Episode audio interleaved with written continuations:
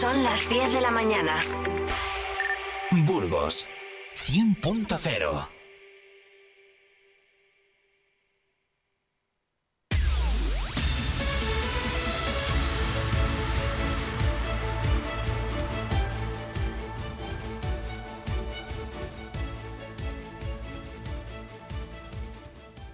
¿Qué tal? Muy buenos días, eh, bienvenidos a, a una nueva hora de radio en, directo. Recojo el testigo de Carlos eh, Cuesta hace un eh, momento, pero ya saben eh, que estamos con ustedes en directo desde las 8 de la mañana. Primero María Cristóbal y después Carlos Cuesta les tienen puntualmente informados de lo que ocurre en la provincia en esta jornada de martes. Es eh, 10 de octubre y tenemos muchos temas de los que ocuparnos desde ahora y hasta las eh, 12 vamos a estar en directo aquí en Vive Burgos.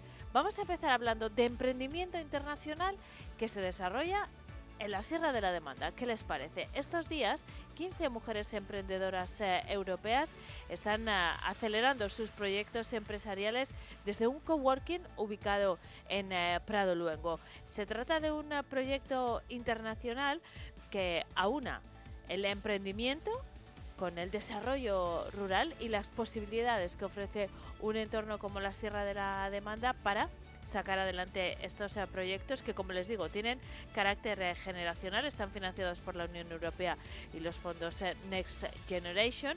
Vamos a saludar al técnico de empleo de Agalsa Demanda, Javier Ruiz, que coordina esta iniciativa, y a una de las emprendedoras que se encuentran trabajando estos eh, días en eh, Prado Luengo. Ese va a ser nuestro tema de portada, pero además queremos hablarles eh, de cultura, en esta ocasión de danza contemporánea. Se trata de un nuevo montaje del Ballet Contemporáneo de Burgos con la garantía que eso implica ya. Se trata de una nueva obra, se llama Alud y se va a poner en escena este jueves, día 12, en el Teatro Principal eh, de Burgos.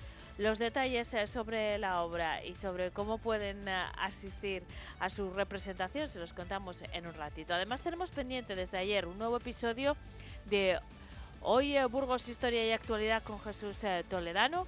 Y los martes, además, hablamos de música de raíz con Rodri Cachorro, que nos trae una sorpresa. No les quiero desvelar el, grupo del que va a hablar porque para mí ha sido un descubrimiento cuando me lo ha avanzado Rodrigo y espero que para ustedes eh, también. Los martes es día de flores y plantas en eh, este programa. Siempre nos visita nuestra experta, Elia Rebé, que es eh, florista en Coquelicot y que hoy nos va a hablar de una de las eh, plantas que últimamente están más eh, de moda. Si usted tiene una monstera en casa, una costilla de Adán, estén eh, muy atentos porque Elia nos va a ayudar a que siga creciendo de la mejor manera posible y no se le estropee en ningún momento.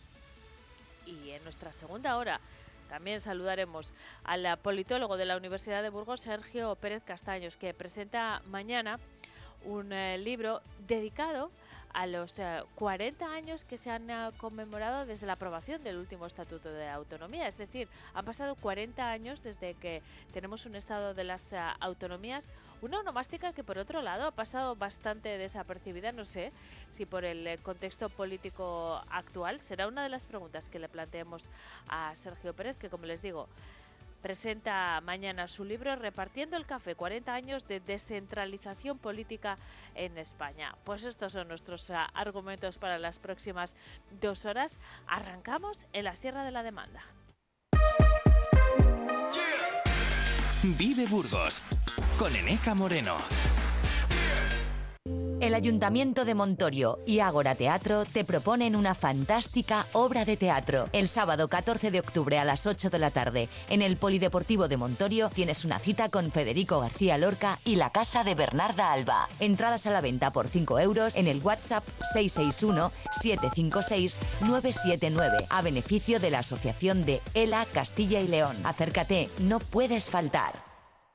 Abierto en el centro de la UNED de Burgos el plazo de matrícula para grado, máster, idiomas, curso, acceso mayores 25 o 45 años, sin límite de plazas, sin nota de corte, con una metodología online innovadora y el trato personal de nuestros tutores. Estudia en la universidad pública más grande de Europa. Matricúlate hasta el 23 de octubre en www.uned.es.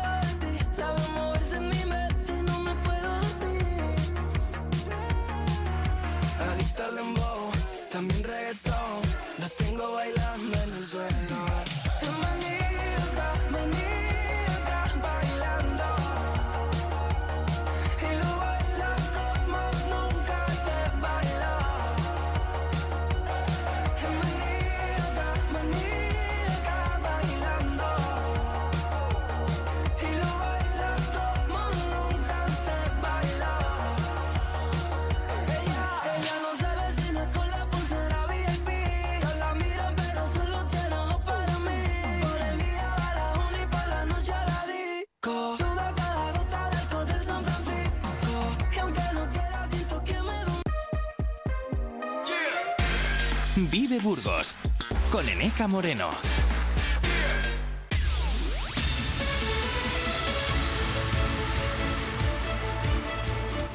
Son las 16 eh, minutos. Empezamos a desgranar los temas que les hemos eh, planteado al inicio del eh, programa. Nos vamos en, directo a la Sierra de la Demanda, donde estos días un, un grupo de 15 mujeres emprendedoras europeas están acelerando sus proyectos empresariales. La Sierra de la Demanda es durante casi un mes territorio de emprendimiento internacional. De esta cuestión vamos a hablar en los eh, próximos eh, minutos con el eh, técnico de empleo del Grupo de Acción Local Agalsa Sierra de la Demanda, Javier Ruiz. ¿Qué tal, Javier? Buenos días, ¿cómo estás? Javier, esta es una iniciativa que nos ha llamado mucho la atención pero eh, que para vosotros lleva un montón de tiempo de trabajo. No digo que no la estéis disfrutando, pero ya no es una novedad, porque me imagino, Javier, que desde que recibís el proyecto hasta que se lleva a cabo hay un largo proceso. Pero ¿cómo llegáis a que la Sierra de la Demanda sea elegida territorio de emprendimiento internacional? Bueno, pues la verdad es que sí, tienes toda la razón. Llevamos ya desde marzo trabajando en este proyecto. Nosotros nos presentamos el año pasado, que el año pasado fue la primera edición. Hubo dos ediciones, en marzo del 22, en otoño del 22, y este año ha habido en primavera del 23, y esta, la cuarta edición, es la que nos han concedido. Eh, bueno, el grupo de O sea, que hay una selección, ¿no? Perdona que te interrumpa, ¿eh, Javier? Hay una selección. Vosotros eh, optáis y lo habéis eh, conseguido, pero hay una selección. O sea, esto le, da un poco más de mérito todavía. Bueno, pues la verdad es que estamos muy orgullosos de NECA porque, bueno, a, la cuarta va la vencida, digámoslo así, pero sí, hemos tenido que pasar un filtro de pues un montón de organizaciones, somos el único grupo de acción local de, de toda España que ha sido concedido este programa y la verdad es que estamos muy orgullosos de ello. Qué bueno, eh, felicidades. Mm, ¿Y en qué consiste? Porque yo lo he, lo he simplificado mucho, me temo. Es verdad que hay 15 mujeres eh, emprendedoras eh, provenientes de, toda Europa trabajando en Prado Luengo. ¿Qué están haciendo? Pues mira, los perfiles son muy variados. Hay dos de ellas que se dedican, por ejemplo, a la cosmética natural y ecológica. Eh, hay otras tres que son asistentes virtuales, hay otra que es divulgadora científica a través de la herramienta podcast, que ya tenemos eh, entrevistas cerradas con las universidades, tanto la, UBU como la Isabel I. Eh, los perfiles son muy, muy variados. Ellas siguen trabajando en sus proyectos. Algunas de ellas, eh, sus proyectos están en fase semilla, en fase eh, plantearlo, pero otras ya llevan dos o tres años con sus empresas arrancadas y han venido aquí a la Sierra de la Demanda que les echemos una mano para adquirir otras competencias, herramientas y otros conocimientos que les puedan ayudar a mejorar en su día a día. Podríamos eh, decir así desde desde un mundo completamente ajeno al del emprendimiento, que eh, se trata de una especie de curso que están eh, realizando, un, un intensivo, eh, inmersivo además en este caso, porque se desplazan desde diferentes puntos, han llegado a Prado Longo, están trabajando en el espacio de coworking El Urdidor y bueno, están en este, en este periodo de casi un mes recibiendo formación también. Sí, formación, mentorización. Lo que hemos hecho desde Agalza es seleccionar esas mentorizaciones eh, específicas para ella, porque claro que todas ellas se pueden beneficiar de competencias transversales, marketing digital, hablar en público, branding, pero cada una de ellas tiene luego unas necesidades específicas. Pero bueno, en, en, la provincia tenemos mentores y, profesionales eh, más que adecuados para, para, echarles una mano y así ha sido.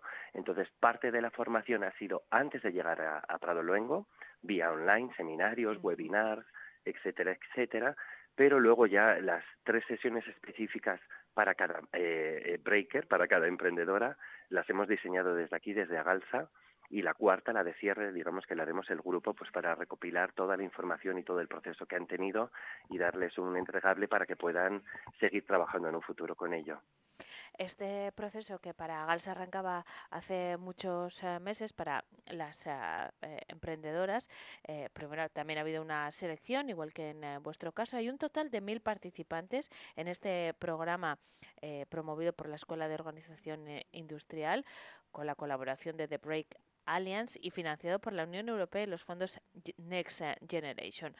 Están disfrutando de una formación híbrida de tres meses que incluye uno presencial en diferentes zonas de España. Entre ellas ha sido seleccionada eh, Prado Luengo, donde ahora mismo se encuentran eh, trabajando estas eh, mujeres.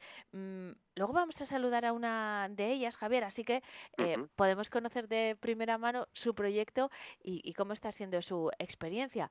Pero también quiero mirarla desde el eh, lado de, del desarrollo rural. Y es que el hecho de que este tipo de programas se desarrollen aquí, para mí, tiene dos lecturas que quiero comentar contigo.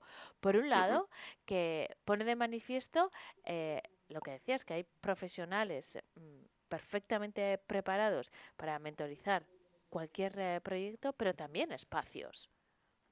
Claro, claro, Eneca. desde luego, la apuesta que hicieron los ayuntamientos, por ejemplo, de Prado Luengo, Pineda de la Sierra o Atapuerta, eh, en, fomentar este tipo de espacios, los espacios de coworking, para apoyar a las personas emprendedoras, para apoyar a los teletrabajadores, nómadas digitales. Quizá en su día cuando empezamos eh, con demanda coworking rural y luego ampliamos a, porque estamos en una red más amplia que es CoWOCIL, la red de espacios de coworking de Castilla y León, con otros seis grupos de acción local. Eso indica pues que aquí hay mm, pertenencia a un territorio, que hay ideas de emprendimiento, que hay eh, innovación en el, en el mundo rural que estamos eh, quizás un paso avanzados a, cómo nos sigue la sociedad, pero desde luego que teníamos que estar preparados para cuando esto ocurra. La pandemia nos ayudó muchísimo, NECA, muchísimo teletrabajador, muchísimo nómada digital. Se planteó el cambio, eh, igual no definitivo, pero sí pendular de la ciudad al campo. Y, al mundo rural, de tal manera que pueden pasar temporadas aquí y temporadas en la ciudad.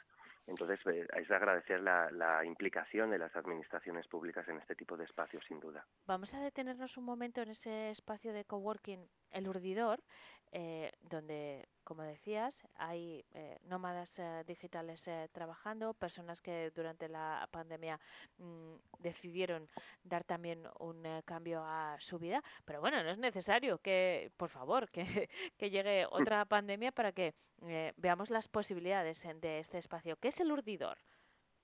Bueno, el urdidor era un antiguo edificio que hay en Prado Longo, que era el matadero, que gracias a, las escuelas taller del CEPE pues se reformó y se creó un edificio que tiene tres plantas. La planta de abajo es una sala de conferencias, exposiciones, donde por ejemplo vamos a recibir a los estudiantes de empresariales de la UBO el, el jueves día 19 que van a venir a ver los proyectos innovadores que tenemos en Prado Luengo, como Calcetines Mingo, el Camping La Trapera, vendrán a conocer a las breakers y haremos actividades de emprendimiento y sensibilización hacia el emprendimiento. Luego la primera planta es el espacio de coworking en sí, que tiene nueve puestos, y la segunda planta es un espacio diáfano donde realizamos, por ejemplo, actividades after work para atraer a los coworkers, que si yoga, que si pilates, que si tai chi, que si mm, talleres de manualidades, en fin, el edificio es muy completo y permite que sea utilizado para varias funciones, lo cual facilita el que esté en uso constante. Y en este momento hay muchos emprendedores instalados, al margen de este programa de emprendimiento internacional que tiene a 15 mujeres. Pues eh, eh, instalados, instalados tenemos dos en Pradoluengo y uno en Atapuerca y uno en Pineda de la Sierra también. Vamos dando visibilidad a esta, a, este, a esta modalidad de teletrabajo, de instalarte en un coworking, de poner tu sede fiscal en un pueblo. Además que últimamente la Junta de Castilla y León ha sacado muchísimas subvenciones para traer tu negocio a Castilla y León, eh, en fin, y, otras para darte de alta de autónomo, más la financiación líder que gestionamos desde los grupos de acción local, lo cual hace un, más el precio de la vivienda, quiero decir, en ECA. Si haces cuentas, eh, te sale mucho más barato emprender en un pueblo que emprender en una ciudad, sobre todo si tus negocios son digitales y no tienes que tener un mostrador y atender clientes todos los días. Y eso sin hablar de cosas que son difíciles de cuantificar como la, la calidad de vida, por ejemplo, o la calidad de trabajo, que eso no, se, no es tan fácil de medir, pero se siente. Vamos a volver a este proyecto eh, de emprendimiento internacional. Decía que podemos eh, mirar esto desde dos puntos de vista, el que acabamos de abordar, y es que pone eh, lugares como el coworking del urdidor en el mapa, con todas las em, buenas condiciones que tiene para cualquier emprendedor, pero además estas mujeres que están participando en el programa, están trabajando en un reto local propuesto por vosotros desde Agalsa para el desarrollo de la comarca. ¿De qué se trata? Bueno, pues claro, tenemos tantos retos en la comarca, pero date cuenta que solo tenían seis horas dentro de su estancia porque ellas vienen a, mentorizar sus proyectos. Entonces elegimos uno que nos iba a venir muy bien, que era el de dar difusión y el que nos den una retroalimentación sobre los espacios de coworking, ya que van a estar 24 días utilizándolos. Aparte de que vamos a crear unos vídeos y vamos a trabajar en un proyecto que se llama Workation o Travacaciones, de tal manera que todas las personas que pueden teletrabajar o nómadas digitales puedan venirse una semanita a la Sierra de la Demanda, trabajar por la mañana, por ejemplo, desde el espacio de Atapuerca o desde el de Prado Luengo y por la tarde recorrer todo el patrimonio cultural, histórico, natural, gastronómico que tenemos en, en la Sierra de la Demanda y en la provincia. Porque entre esas, em, esos beneficios que decíamos eh, que ofrece el eh, medio rural para, para los emprendedores, empresarios, autónomos, eh, lo que sea, está que el tiempo cunde mucho más. Trabajar aquí, vivir aquí, cunde mucho más que por ejemplo, si vivimos en una gran ciudad en la que solo en desplazamientos vamos a ocupar una franja importante de la jornada. Pues Javier, enseguida vamos a saludar a una de estas eh, emprendedoras, pero antes de despedirnos y al margen de este programa que nos parece súper interesante, no sé si habrá más eh, ediciones, eh, por cierto, si la experiencia ha sido tan positiva que vais a optar a más ediciones de este programa de emprendimiento internacional. Pues no sé si se volverá a realizar otra otra edición porque se financia con fondos Next Generation y ya sabes que eso fluctúa un poquito.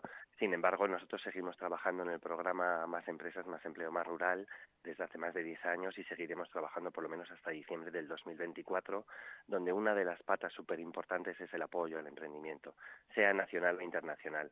Además, como también estamos en otros proyectos de Hola Pueblo, de repoblación, tenemos peticiones, bueno, internacionales todavía no hemos tenido, pero estamos preparados porque hablamos idiomas, eh, conocemos el ecosistema, podemos mentorizarles, podemos presentarles al tejido industrial y social del territorio, o sea que seguiremos trabajando en ello, sea con este programa o con otro.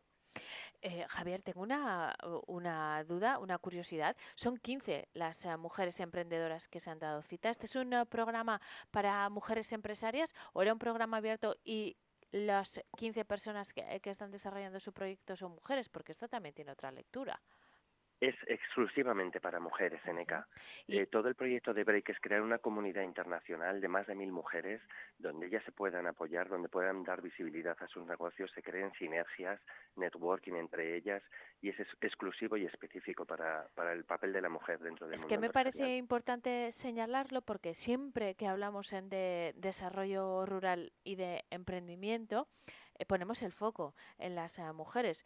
primero porque en el medio rural y, y, también en el urbano, pero especialmente en el rural, el, la actividad profesional pasa por el autoempleo, por el emprendimiento, en el caso de las mujeres en especial. Y cuando hablamos también de temas de, despoblación, lo que hemos aprendido nosotros y las administraciones también es que son las mujeres las que no solo fijan población, es que atraen eh, población porque arrastran familia eh, y con todo lo que eso implica de crecimiento para un pueblo. Así que mm, no es, no es gratuito que esto sea un programa de emprendimiento femenino, ¿eh, Javier? Lo has descrito perfectamente, perfectamente, Neca. Bueno, pues ha sido un placer charlar contigo, Javier. Espero saludarte pronto con más eh, ideas, eh, porque no faltan en el grupo de acción local Galsa Sierra de la Demanda, bueno, los grupos de acción local que trabajan en la provincia. Javier Ruiz, muchas gracias. Por cierto, ¿qué día hace por ahí en, eh, en la demanda? Pues están flipando las europeas porque les dije que se trajesen sus chaquetas, sus abrigos y, están todas en camiseta, pero bueno, la semana que viene ya parece que cambia el tiempo y van a poder probar un poquito del fresco de la tierra. Bueno, y que se pongan unos calcetines de Prado Luengo, por de Prado Luengo. Vale. Javier, muchas gracias. Un saludo, hasta pronto. Muchísimas gracias, como siempre. Un abrazo. Seguimos en eh, Vive Burgos. Son las 10 y 20. ¿Les parece que conozcamos a una de estas emprendedoras que están en Prado Luengo para que nos cuente su experiencia? Tenemos que hacer una pausa para conectar eh, con ella y, y enseguida la saludamos en directo.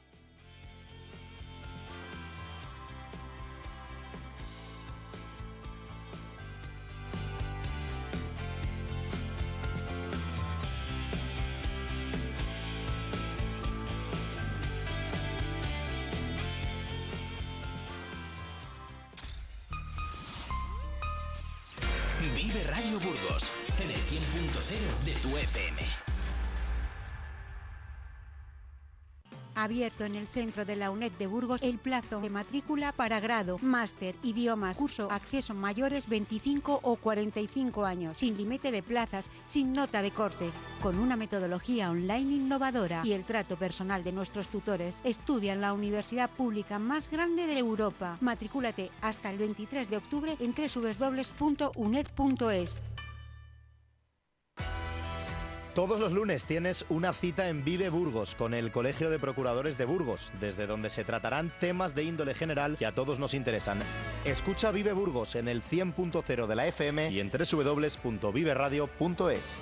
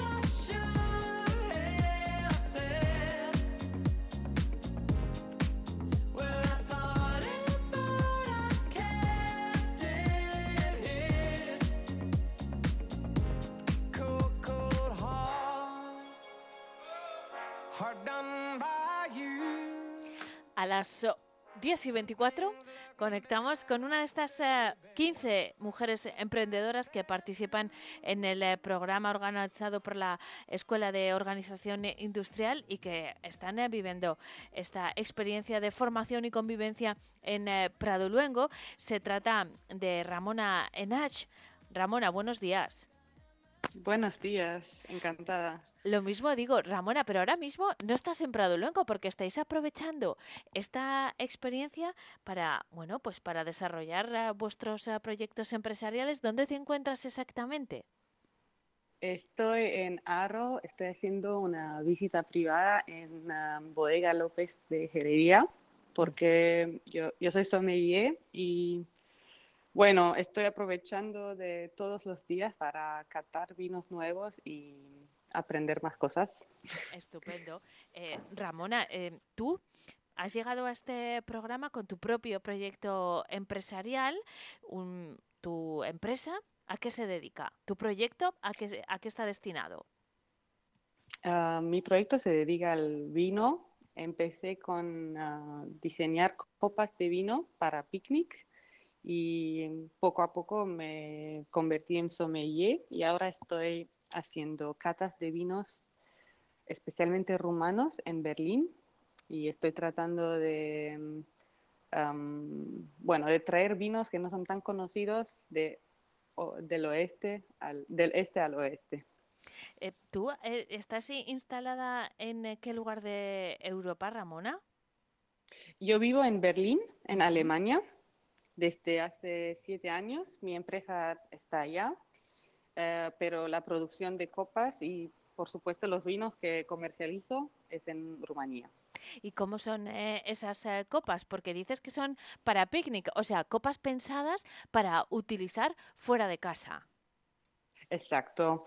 A ver cómo lo explico en castellano. Em, son, son, copas que puedes meter en la tierra, o sea, son copas de cristal, pero no tienen la parte basa, sino una parte metálica con un punto, por eso se llaman pointer wine glass, y las puedes poner en la tierra, em, en la playa y también en la nieve. Las puedes clavar, por así decirlo, ¿no? Como hacemos con la sombrilla en la playa, pero con la, con la copa.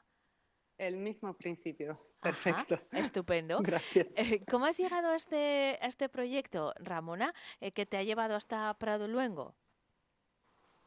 Pues ah, quería un poco de tiempo para pensar de nuevo en mi negocio y, bueno, para descubrir qué más podía hacer para crecer mi negocio. Y entonces la oportunidad de, de venir a España por este programa llegó al, al momento correcto, digamos, y uh, tuve la suerte de, de, ser alocada en, este, en esta zona que es tan importante para mi desarrollo. ¿Y cómo está siendo la experiencia? Porque combina una parte de formación, pero eh, también de convivencia en eh, Prado Luengo. Trabajáis en un espacio de coworking y, y además os dais eh, cita tú y otras 14 mujeres emprendedoras, con lo cual también se establece una red de, de contactos, de sinergias, de networking. ¿Cómo estás viviendo la experiencia?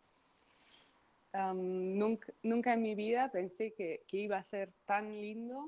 Um, hay tantas cosas que aprender de, la organización que, mm, que, hizo todo posible, pero también de todas las mujeres con cuales convivo. Um, y tenemos sessions entre nosotras, por ejemplo, tenemos un montón de mentorship clases y bueno, y cada una como emprendedora ya sabe lo que necesita sacar de cada oportunidad. Así que, bueno, es importante también descansar y me alegro que pueda hacer todas las cosas al mismo tiempo en esta casa estupenda en Prado Luengo con, con las chicas. Mm, una cosa más, eh, Ramona. Mm, este parón que también supone entiendo que una intensidad de trabajo mayor, ¿no? Porque estás como, eh, como en una sesión intensiva, por así decirlo. Salir de tu entorno habitual también te permite centrarte especialmente en tu trabajo. Cuando vuelvas a casa en eh, Berlín, mm, ¿qué crees que pasará con tu empresa? ¿Cuáles son los planes que has urdido desde Prado Luengo? Pues hasta ahora ya está claro que mm, al principio del año 24 voy a hacer un par de catas comparativas con vinos de Rioja y vinos tintos rumanos. Esta era la idea desde el principio. Ah, y ahora que estoy aprendiendo más y más, ah, me doy cuenta que fue una idea muy buena y quizás también un par de ah, viajes con clientes alemanes aquí, porque el vino de Rioja está, bueno, está reconocido internacional, pero en Alemania más y más los consumidores se están enamorando con vinos de España. Y bueno, esto creo que va a ser el primer éxito cuando, cuando regrese. Y además tú eh, también eh, eres embajadora en este caso de vinos rumanos, nos decías. ¿qué, ¿Qué tipo de vino es con el que trabajas tú, Ramona? Pues trabajo con ah, variedades locales rumanos, rumanas, ah, que son solo 14. Ya sé que para España esto es muy, muy poco, pero las tenemos y la mayoría son blancas, pero también hay un par de variedades ah, rojas. Tenemos también mucha influencia de Francia, o sea, cuando los franceses trataron de escapar la filoxera, también llegaron a Rumanía y por eso, bueno, no sé si ya te contesto la pregunta o no, pero los vinos son muy, muy interesantes y como decía, estas variedades no existen en otra parte en el mundo. Bueno, pues ha sido un placer charlar eh, contigo, Ramona, conocerte. Esperamos que esta experiencia en eh, Pradulengo, tal y como nos estás eh, contando, sea enriquecedora para tu empresa y que se convierta también en una vía de comunicación para otros proyectos. Gracias por atendernos. Mucha suerte con tu empresa. Un saludo. Muchas gracias. Un saludo. Son las 10 y 31, seguimos en, directo en eh, Vive Burgos. Vamos a hablar en los eh, próximos eh, minutos del nuevo espectáculo que acaba de presentar el Ballet Contemporáneo de Burgos. Se llama A Luz y van a poder disfrutarlo este jueves. Enseguida ampliamos.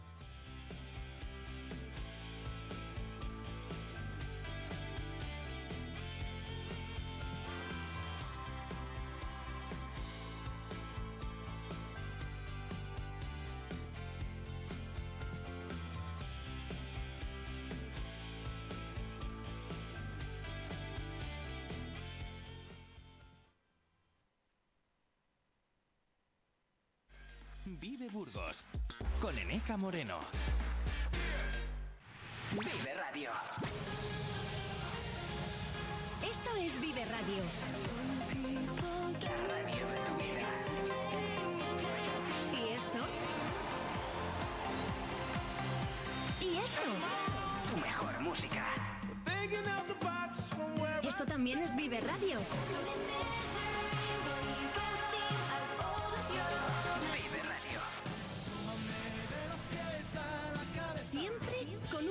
Más de vida. El sector primario en Castilla y León es el protagonista cada mañana en Vive Radio. Desde las 7 y 10 de la mañana, de lunes a De viernes, lunes a viernes. Jaime Sánchez Cuellar te ofrece toda la actualidad informativa. Relacionada con la agricultura y la ganadería. Para estar al día. estar al día. Vive el campo. De lunes a viernes cada mañana. Vive el campo. Aquí. En Vive Radio.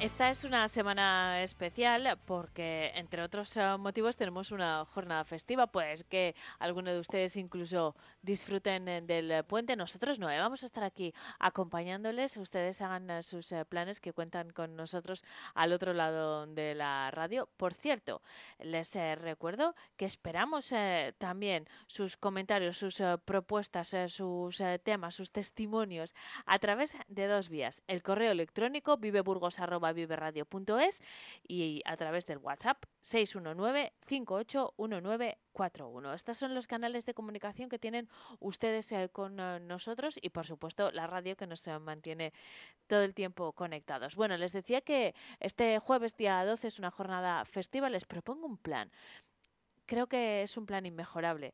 Además, eh, asistir a la representación del espectáculo Alud a cargo del Ballet Contemporáneo de Burgos. Eh, saludamos a su director, Alberto Estebanez. ¿Qué tal, Alberto? Buenos días.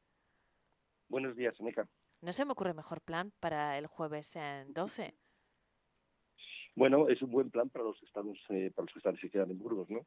Y es un buen plan porque, bueno, rescatar este, este, este rescatar las palabras de, esa poetisa tan maravillosa, ¿no? Como es Silvia Plath. Yo creo que, nos va a llevar a una luz de emociones eh, a través de la dirección artística que ha hecho Alfonso Ordóñez con el Ballet Contemporáneo de Burgos. Y bueno, pues eh, yo creo que es un relato hermoso que nos va a enternecer. ¿Cómo es el eh, espectáculo, Alberto? Porque, bueno, nos acabas de hacer un esquema. Es una propuesta coreográfica de Alfonso Ordóñez sobre un poema muy bonito, pero muy intenso también, desgarrador, lo calificabais eh, vosotros de, de, la escritora Silvia Plath. Eh, ¿cómo, ¿Cómo es este espectáculo? Bueno, Silvia Plath fue una poetisa, una escritora estadounidense, ¿no? que murió, pues, se suicidó a los 31 años, y su obra, bueno, pues, recibió el, premio Pulitzer, ¿no? uno de los grandes premios de, de la prensa. Y bueno, realmente es un poema para ser leído en tres voces. En este caso hemos rescatado ese poema para, para llevarlo a escena. ¿no? Pero sencillamente es relatar la maternidad desde experiencias diferentes. Está la mujer madre, la mujer que no puede ser madre, y la mujer que decide en contra y da al hijo de adopción. Algo que, bueno, pues desgraciadamente también es, es está hoy dentro de nuestra sociedad, ¿no? O lo que es lo mismo, eh, sobre el parto, el aborto y la crianza escenificada entre voces femeninas, pero sin violencia ni estrépito, o sea, con una alta sensibilidad, ¿no? Y quedándonos un poquito con las sensaciones que, que cada espectador se lleva en la butaca, ¿no? Al, ver este poema bailado, ¿no? De, Silvia Plath tan hermoso bailado, porque esa es la, la clave. Eh, por supuesto, no podía ser de otra manera porque estamos hablando del ballet contemporáneo de Burgos, pero pocas cosas me parecen tan corporales como un embarazo o un parto. Llevar eso a un montaje, eh, bueno, mm, eh, parece, parece sencillo porque se, se utiliza el eh, cuerpo, pero es todo lo contrario, porque hay que darle ritmo, hay que darle expresividad, hay que llevar un mensaje. Alberto, la verdad es que mm, tiene que ser toda una experiencia montarlo e interpretarlo. Sí, bueno, la parte interpretativa es la parte que, más eh, nos gusta, ¿no? Se utiliza la danza como un concepto de movimiento para dar vida a todas esas sensaciones que buscamos que el espectador tenga en la butaca. Me preguntan, ¿pero es que es una obra de teatro? No, no es teatro, hay muy poquito texto realmente, pero es que Silvia Plata es tan contundente esos tres textos que con eso lo dice todo, ¿sabes? Entonces, te, claro, te quedas pegado en la butaca porque estás viendo todo un desarrollo, ¿no? Hazte cuenta que todo el escenario está en blanco, recordando aquellas salas de los años 60 de la maternidad, aquellos biombos que se utilizaban para separar, ¿no? A, eh, la estancia, ¿no? Bueno, no eh, hace tanto de eso, ¿eh, Alberto? Puedo confirmarlo. Puedo confirmar que no hace tanto de eso. No hace falta irse a los años 60, a los 2000 todavía ha pasado también. Todavía tenemos, ¿no? Ya no, ya no, pero, pero vamos, pero ha habido. En 2011 se utilizaban, eso te lo puedo confirmar. Pero eso se lleva a la escenografía también. Sí, es que la escenografía es muy potente. O sea, yo creo que Reggio Mateos, un burgalés, un artista burgalés, ha hecho un concepto de escenografía pues eh, muy idealizado ¿no? por, la, dirección artística de Alfonso ¿no? para recrear eso. Eh, bueno, hemos visto películas, nos, hemos recreado con imágenes de la época. En fin, hay unas estructuras enormes de cuatro metros ¿no? que se levantan, que te recuerdan aquellas lámparas de, parto antiguas, ¿no? donde las reinas están, están eh, recurren constantemente. ¿no? Los vestuarios que ha realizado eh, María Lafuente, la, la reconocida diseñadora española de la Madrid Fashion Week, eh, están presentes también un vestuario pues muy muy acorde a la pieza. Yo creo que todo ha, estado estudiado y si yo me tendría que decir dónde poner el, el hincapié algo que me, que me impacte, yo creo que es la música, la música que ha hecho María Quiroga y Julio Aler, eh, original para la obra, creo que es tan bonita y tan tan tan agradable de escuchar y tan agradable de ver de verla bailada que yo creo que es una música preciosa y bueno pues la verdad es que a mí me, sorprende mucho y y la iluminación de David. Claro, David Pérez Merino siempre está en nuestros, eh, nuestros procesos creativos, nuestras obras, ¿no? Y la verdad es que hace una iluminación, el tío es genial. genial. Bueno, yo estoy muy contento con la producción. Sí, eso te iba a decir, que tú formas parte de la producción de este montaje, eh, eh, os habéis rodeado de un equipo maravilloso, pero, pero de, una calidad extraordinaria. Bueno, a la que también os tenéis acostumbrados, ¿eh? Sí, bueno, pero Neca, tú date cuenta que sí, o sea, se estrenó, hay un preestreno en León, lleno absoluto. O sea, quedaba una fila en el segundo piso atrás, donde me tuve que poner yo porque tuve que ceder mi, butaca no adelante. Viene a Burgos, creo que no va a estar mal, pero es que el 23 de noviembre estamos en el Calderón en Valladolid y más tarde en San Sebastián, que quiere decir que la obra a ver, ya sé que, bueno, nadie es, como se dice, profeta en su tierra, ¿no? Pero a mí sí me gustaría que fuéramos burgaleses. Creo que es una obra para sentirse orgulloso del talento que tenemos, ¿no? Y de por qué estamos eh, trabajando fuera y por qué nos... Yo, creo que eso es interesante. Lo que pasa que, ya lo sabes, a veces se cumple, ¿no? Nadie es profeta en su tierra. Bueno, pues el Alberto, el Valle Contemporáneo de Burgos. Bueno, tal vez cuando hacemos el certamen la gente ya abre un poquito más, ¿no? Y dice, qué potentes Burgos en el concepto de la danza, lo que se trae, ¿no?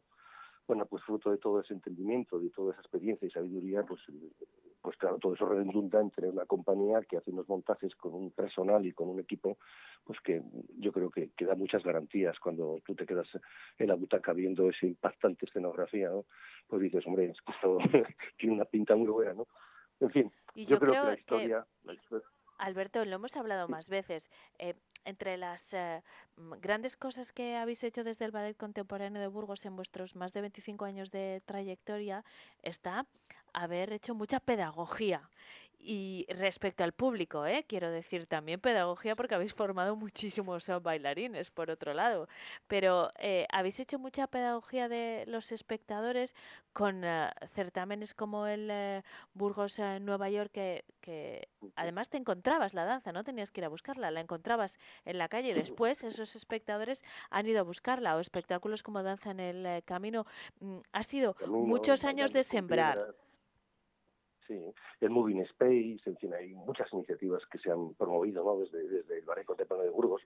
Y es que al final toda esa experiencia de, trato con el público, de aprender de la calle, de aprender de los teatros, de aprender de unos profesionales, de aprender de los mejores técnicos, de los mejores eh, coreógrafos, los mejores escenógrafos, todo eso te lleva, pues cuando haces una producción, lógicamente, pues, pues bueno, es potente. Pero date cuenta, Neca, que nosotros en el 2010 ya creamos los girasoles rotos, mejor espectáculo de la comunidad, premios Max. O sea, date cuenta que luego vino eh, Macbeth, que estuvimos con gira en Perú, en el Teatro Británico, en toda Sudamérica. Luego de ahí nos lanzamos a Miguel Delibes, Soy un árbol como lo plantan, mejor espectáculo. Eh, integrado dentro de la Fundación Miguel Delibes, hemos hecho muchas funciones con ese espectáculo, ¿sabes? O sea, la historia de mujeres eh, y ahora, pues lógicamente, viene a luz. Y siempre van esa línea, ¿no? Los espectáculos del ballet contemporáneo de Burgos van en esa línea, ¿no? De, que la danza es un vehículo de expresión, ¿no? En este caso, eh, Silvia Plath está en el fondo. Y hay muchas reminiscencias de Silvia Plath en la obra. Aquella gente que quiere interesarse y que teclee Silvia Plath va a encontrar que su obra es un infierno, pero también es una vida eh, en búsqueda de un futuro que nunca, que, que nunca la llegó, ¿no? Creo que es muy actual, aunque hayan pasado 60 años, ¿no? Pero seguimos siendo los mismos seres humanos que nos mueven las mismas pasiones y los mismos conceptos de cómo afrontamos la vida y en este caso la maternidad.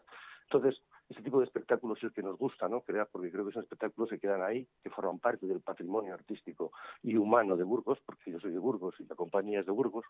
Y bueno, yo creo que eso es un motivo para, para decir, bueno, pues, pues hay que ir a verlo, esta propuesta.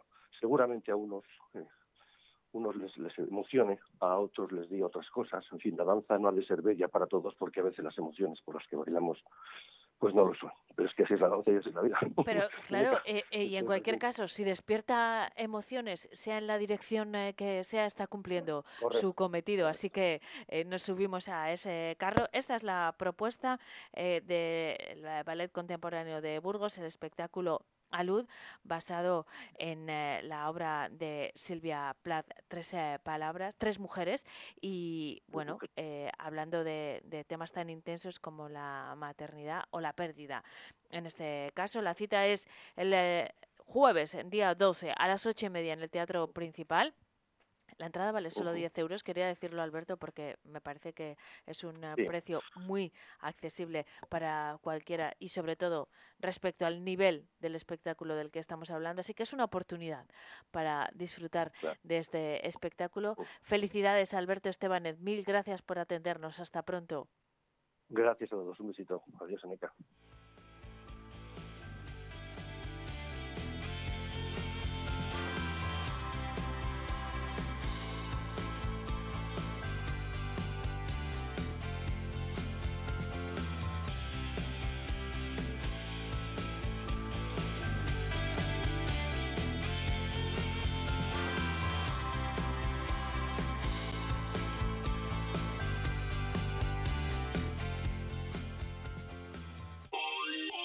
Aneca. sector primario en Castilla y León es el protagonista cada mañana en Vive Radio. Desde las 7 y 10 de la mañana, de lunes a viernes. De lunes a viernes. Jaime Sánchez Cuellar te ofrece toda la actualidad informativa relacionada con la agricultura y la, ganadería. y la ganadería. Para estar al día. Para estar al día. Vive el campo.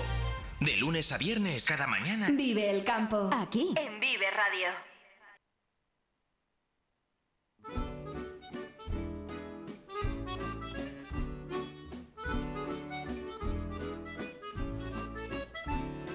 Como todas las semanas llega el momento de sumergirnos en eh, la historia. Lo hacemos eh, de la mano de un experto guía que se detiene en los pequeños eh, detalles de la historia, pero también en los grandes acontecimientos. Una semana más en Vive Burgos me acompaña Jesús Toledano. ¿Qué tal, Jesús? ¿Cómo estás? Muy bien, Eneca. Estoy genial aquí en Vive Radio. Estoy deseando conocer el tema de esta semana, ¿de qué vamos a hablar? Pues fíjate, la semana pasada hablábamos del CICE y ese destierro inapelable que le llevó por los caminos de España y hoy vamos a hablar de caminos. Nuestra ciudad siempre ha sido un eje, un cruce de vías de comunicación y por supuesto a través de ellos nos llegaron influencias, nos llegó el mercado, nos llegaron múltiples factores que coadyuvaron a hacernos lo que somos hoy. Y en ese sentido nos vamos a ocupar de algunos, de algunas peculiaridades de los mismos, porque ya lo decía el poeta, caminante no hay camino, se hace camino al andar. Pues abrimos a nuestro espacio hoy, historia y actualidad.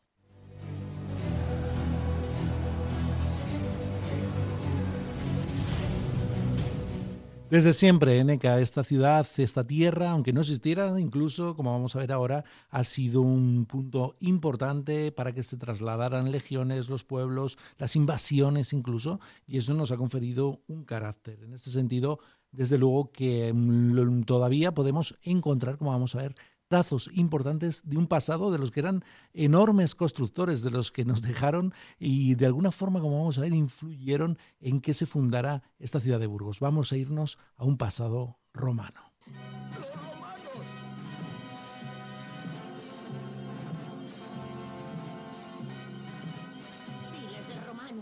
Bueno, pues miles de romanos, y es que desde luego fueron grandes ingenieros, grandes constructores. Eh, la vía Aquitana, esa era una de las que eh, transitaba y cruzaba eh, aquella Hispania que habían invadido los mm, romanos y desde luego que era una calzada romana construida en el 118 a.C. en la Galia, en Francia, y que servía de un camino dirigido hacia, hacia Burdeos. Las calzadas romanas, como sabemos y como vamos a recordar, eran caminos de entre 5 y 6 metros de ancho, sumando la cuneta, su anchura llegaba hasta los 8 metros en las mejor conservadas desde su origen.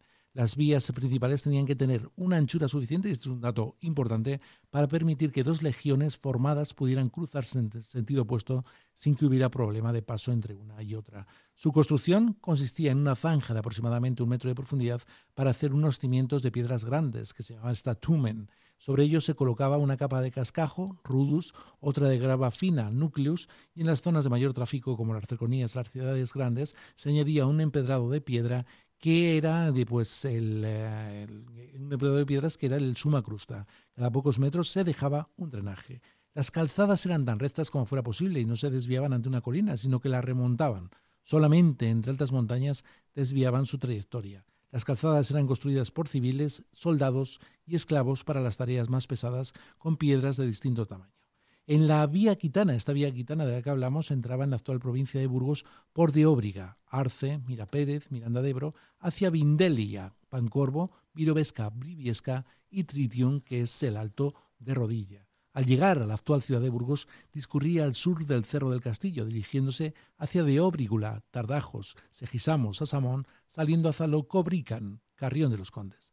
Es muy importante este dato. La fundación de Burgos se realiza en el 884 sobre el cerro que domina el paso entre este y el río Arlanzón, lo que parece ser un intento de consolidación y control sobre esta vía de comunicación. Sabemos que los ejércitos árabes utilizaban aquellas vías ya abandonadas de los romanos y en la repoblación, en la reconquista, Diego Porcelos eh, eh, es, encargado de la fundación de una ciudad y lo hace sobre un cerro que, sobre el que pueda controlar y visionar esa vía aquitana. Además, a finales del siglo IX se refuerza la frontera del Duero con fortificaciones en Aza, Roa, Clunia, Osma y San Esteban de Gormaz, lo que sin duda favorecerá el desarrollo de la importante vía de comunicación, el Camino de Santiago. Ahora, en Burgos, y es una pena que realmente el ayuntamiento y las corporaciones que se suceden, aunque hubo un proyecto para integrarla en un parque urbano, ahora la vía aquitana la podemos ver entre la estación de ferrocarril Rosa, el Lima Manzano y el barrio de Vistalegre, en el llamado urbanísticamente sector S27, en el que se encuentra parte del tramo de esa vía aquitana a su paso por Burgos. Con un terreno bastante irregular, allí donde se localiza un claro desnivel, a lo largo de, de, más de 100 metros podemos ver un escalón más alto y un tramo perfectamente conservado de esta calzada romana, que lo que sí que hay que posar desde aquí es porque tenga reconocimiento, porque se integre en un parque urbano dentro de la ciudad. Bueno, pues esta es eh, una de nuestras primeras vías en la vía aquitana, con ese pasado romano, con esa influencia en la fundación de la ciudad y a partir de ahí, cómo no, los caminos de peregrinación.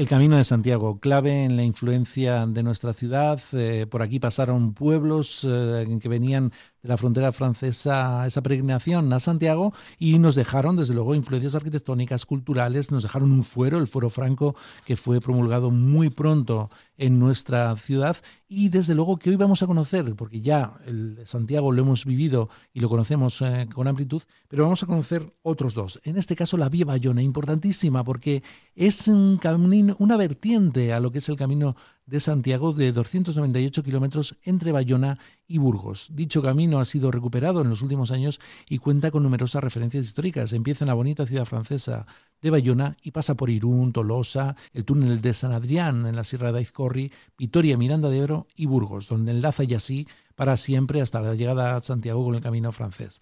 A partir de, Irún, este camino también se le conoce, y esto te va a gustar, Eneca, como el camino vasco del interior y en este caso se enlaza con el camino francés en Santo Domingo de la Calzada.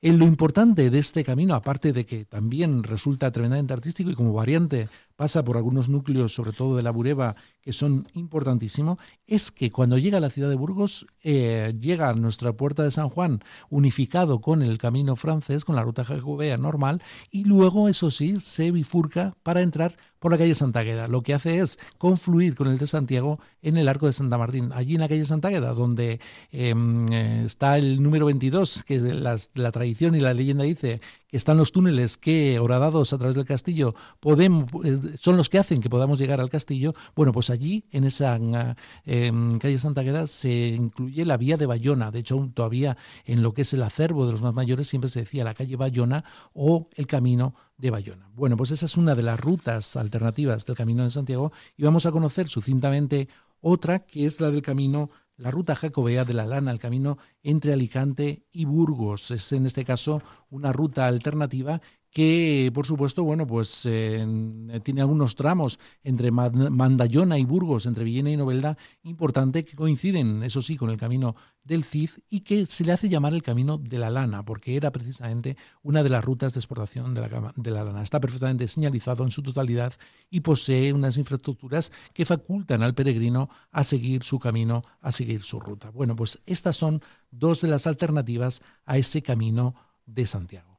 Y, em, cómo no, en los caminos, en el transcurrir de las vidas y de las gentes, aparecen, em, aparece el comercio, aparece el tráfico eh, cultural, del comercio nos ocuparemos otro día, pero a veces también aparecen los peligros y para eso las puertas y las murallas.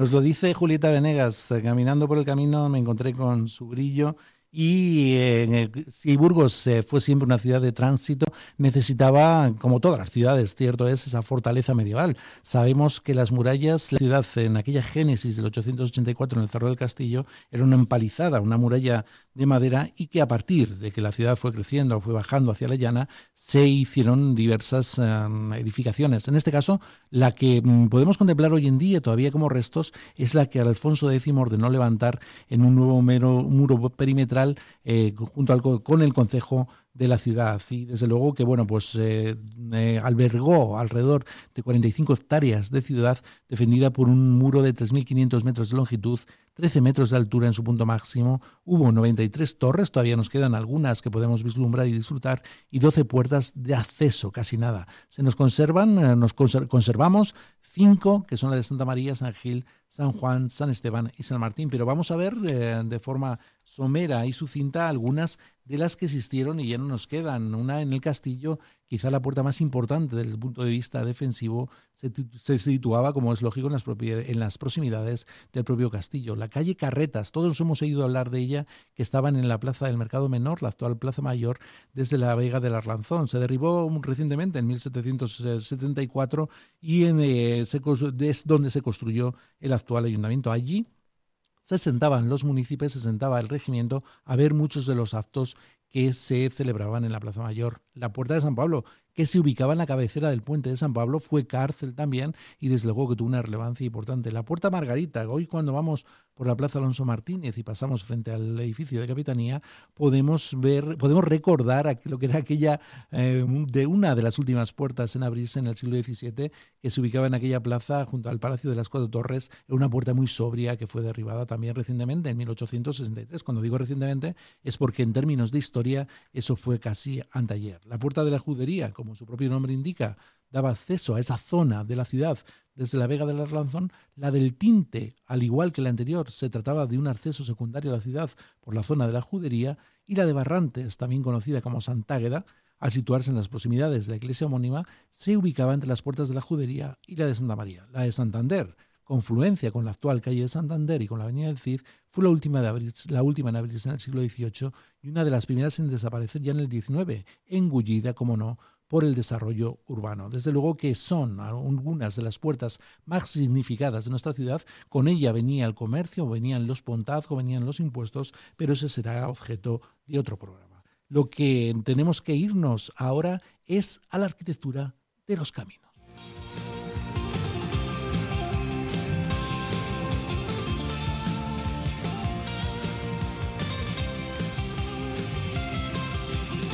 Bueno, arquitectos de la música fueron Dire Straits y desde luego que todavía los más mayores que están escuchando Vive Radio se acordarán de que en muchos de los términos municipales de nuestra provincia se sigue hablando de las casillas, de las casetas de los camineros, porque eran un cuerpo del Estado, eran una institución dentro del Estado, estos pioneros en la conservación de carreteras. Los camineros se encargaban de velar por el mantenimiento de las principales vías de comunicación entre los años 50 y 60 del pasado siglo, cuando se construyeron viviendas a lo largo de toda la geografía nacional para su residencia y la de sus familias. Con el tiempo, de hecho, su oficio se perdió por la modernización de las carreteras y el crecimiento urbanístico de las ciudades. se comió también el pasado de esos inmuebles que todavía, eso sí, nos quedan como términos eh, en muchísimos eh, municipios de nuestra provincia y de todas las provincias de Castilla y León. Hoy en día muchos de esos edificios todavía en pie están buscando una nueva vida, incluso la Junta de Castilla y León quiere reconvertirlos en viviendas o darles otro uso social que desde luego pues es importante para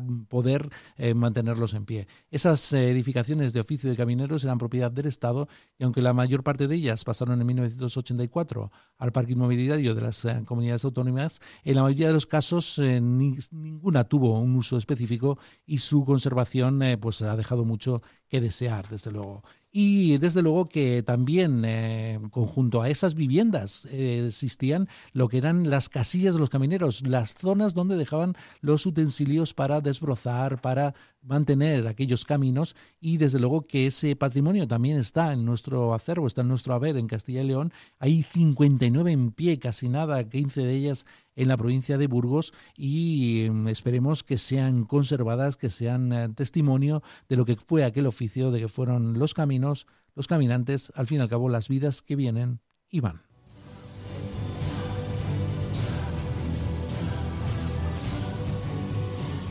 Jesús, pues hemos llegado al final de este recorrido por los caminos eh, por los que hemos eh, transitado en este Hoy Historia y Actualidad. Un recorrido interesantísimo y que sin duda ha marcado el carácter eh, de la ciudad, incluso su, su aspecto físico. Así que ha sido un itinerario bien interesante. Te esperamos la próxima semana con más historias sobre Burgos. Hasta entonces. Hasta entonces, vendré por este maravilloso camino radiofónico que es Vive Radio.